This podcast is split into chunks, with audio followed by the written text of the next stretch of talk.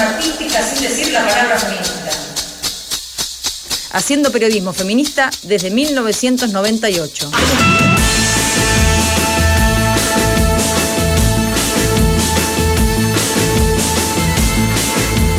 Y acá estamos en Pasamos Todes y bueno, pasan todes y entre quienes pasan, pero no, no en la manada, sino con una invitación especial, es nuestra querida Sonia Tesa, que está ahí en el centro de, de un montón de cosas, porque la verdad que Rosario sí, en el centro del fuego.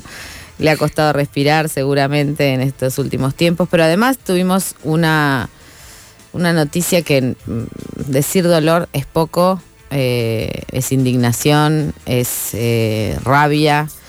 Y bueno, y es la necesidad de, ponerlo muy fuerte en agenda, ¿no? Porque las travestis, las compañeras travestis y trans eh, siempre están reclamando incluirse, o sea, que, estén en la agenda emocional, ¿no? Y, y ha habido un travesticidio esta semana brutal, Brutal. Eh, sí, buenas noches. La verdad es que empezamos la semana, el lunes a la mañana se conoció la noticia, en la madrugada del lunes, o sea, el domingo a la noche, eh, el sobrino de Alejandra Ironisi, que era quien vivía con ella, eh, que, que, era su, bueno, es su sobrino, fue alertado de que había fuego en la casa y cuando llega la encuentra a su tía muerta. Alejandra Ironisi, además, no es una eh, traba, una mujer transgénero más, ha sido pionera. Fue pionera en, fue, por ejemplo, en la provincia de Santa Fe, ella obtuvo su DNI con su identidad de género antes de que hubiera ley nacional, por un reclamo administrativo al gobierno de la provincia de Santa Fe. Ella fue la primera funcionaria trans de la provincia de Santa Fe. Eh, bueno, sin ninguna duda, la primera que empezó a trabajar, no la primera en soledad, la primera colectivamente, pero fue una figura absolutamente de vanguardia en términos de la pelea por los derechos, muy amada por sus compañeras trabas, fue una, funda una de las fundadoras de la mesa Ni Una Menos de Santa Fe. Sí, eso, eso te iba, iba, a decir, ¿no? Es, es, es, una, es una de las que, de las que, de las que propuso eso, hacer Ni Una Menos en Santa Fe es una, eh, realmente su trayectoria, su, fue por ejemplo la, una, la primera funcionaria traba que entró a trabajar en un hospital público de la provincia de Santa Fe y nada más y nada menos que en el Iturraspe, que era donde había ocurrido, ustedes recuerdan lo de Ana María Acevedo. El día que ella asume su trabajo allí, cuenta que habían estado en la plaza mucho tiempo yendo a reclamar justicia por Ana María Acevedo y en ese devenir habían empezado a entender que también había que reclamar derechos a la salud para toda la población travesti trans. Repongamos que Ana María Acevedo fue una una mujer que estaba embarazada cuando le detectaron un cáncer, eh, un cáncer muy visible, porque tenía un tumor en, la cara, ¿verdad? Y este, y no le dieron el tratamiento este, paliativo por el cáncer porque estaba embarazada y no le quisieron practicar un aborto. ¿Qué están diciendo los demás? Claro, pero además ahí, ahí cuando ella por primera vez eh, llega al hospital, tenía apenas ocho semanas de embarazo y el médico, el primer médico, que es César Blackman, que la atiende, la manda de nuevo a su casa. Y Ana María, una chica de 19 años, sin formación académica, madre de tres hijos, empleada doméstica, se vuelve a su casa sin saber por qué decisión había tomado ese médico. No sabía que ella tenía un cáncer y que le estaban negando la atención. Cuando vuelve, ya con el maxilar eh, totalmente eh, eh, deformado, empieza a pedir el aborto, su familia se moviliza, va al director del hospital, va a la Defensoría del Pueblo y nadie le da ese derecho a un aborto terapéutico que era lo que correspondía. Eso movilizó al, movimiento feminista de la ciudad de Santa Fe de una manera muy fundacional, no es que no existiera de antes el movimiento, pero...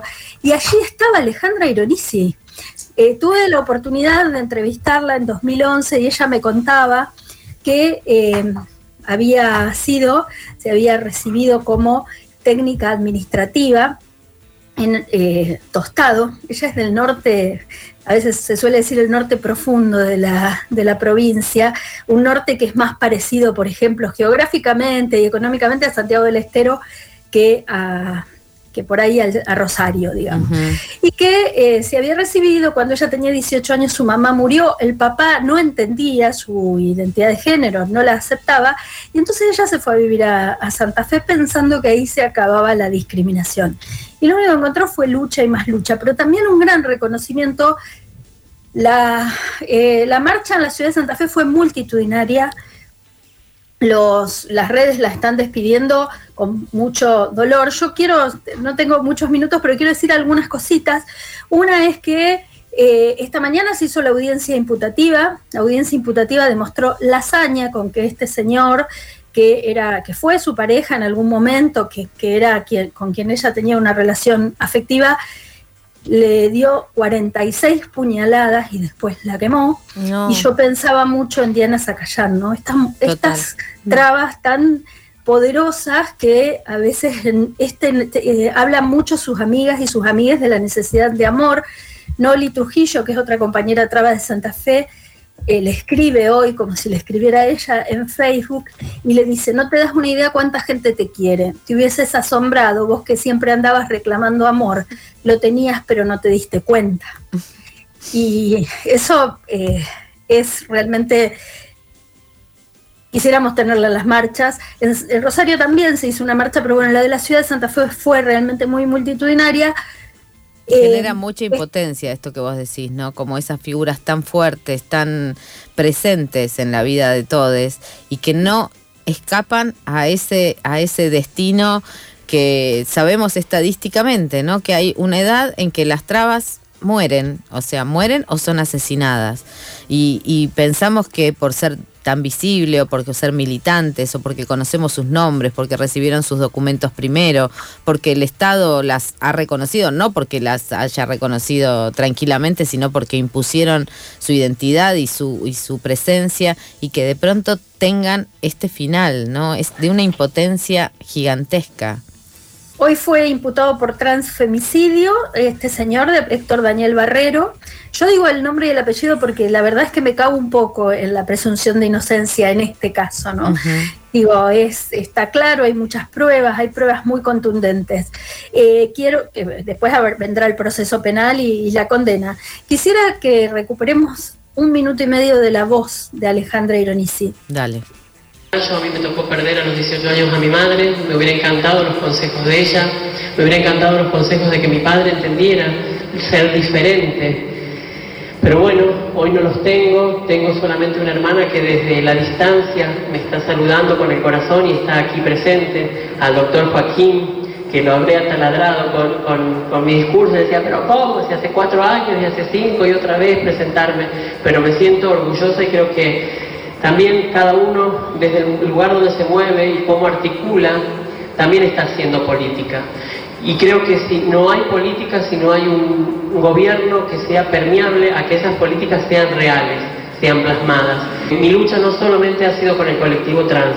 Yo vivo en un barrio que es un barrio marginal que necesita hoy en día tener eh, la luz, el agua, la energía. Yo vivo atrás de Promejora Barranquitas. Yo no vivo en el Sheraton, yo vine desde abajo y desde abajo voy a seguir trabajando para que los derechos se reproduzcan en toda la provincia de Santa Fe. Porque así como lo hablaba el señor ministro de Salud, los derechos son tanto o iguales para mí acá o en la China.